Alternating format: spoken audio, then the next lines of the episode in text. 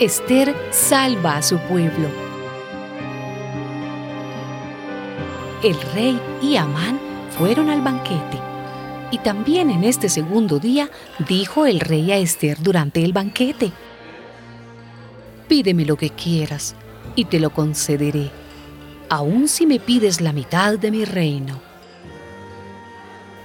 Y Esther le respondió, Si su majestad me tiene cariño y si le parece bien, lo único que deseo y pido es que su majestad me perdone la vida y la de mi pueblo pues tanto a mi pueblo como a mí se nos ha vendido para ser destruidos por completo.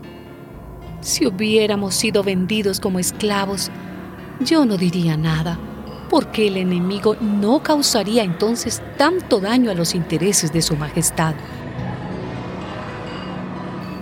Entonces Azuero preguntó, ¿quién es y dónde está el que ha pensado hacer semejante cosa? El enemigo y adversario es este malvado Amán, respondió Esther.